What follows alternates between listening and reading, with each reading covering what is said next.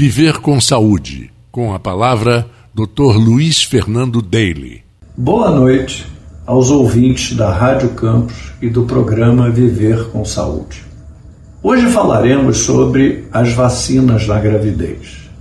Algumas vacinas são proibidas porque são fabricadas a partir de vírus ou bactérias atenuadas e que o sistema imunológico vai agir contra. Então, essas que não devem ser usadas na gravidez são a tríplice viral, que combate o sarampo, a coqueluche e a rubéola, a vacina contra a catapora, o HPV, a dengue e a BCG. Uma que é questionável é a vacina da febre amarela.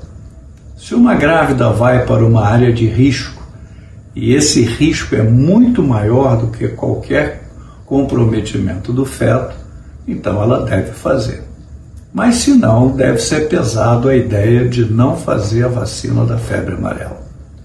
Outras vacinas são permitidas, como a hepatite A, a hepatite B, a vacina pneumocócica, meningocócica e vocês têm a vacina da gripe, que também na campanha anual deve ser feita.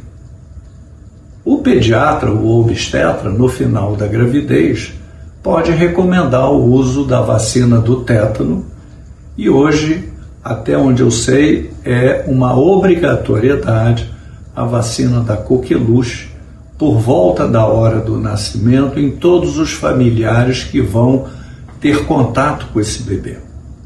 Então, vacina é importante, em alguns casos não deve ser feita, e em outros casos é importante que ela seja feita. Luiz Fernando Daly, Medicina da Reprodução, Rio de Janeiro.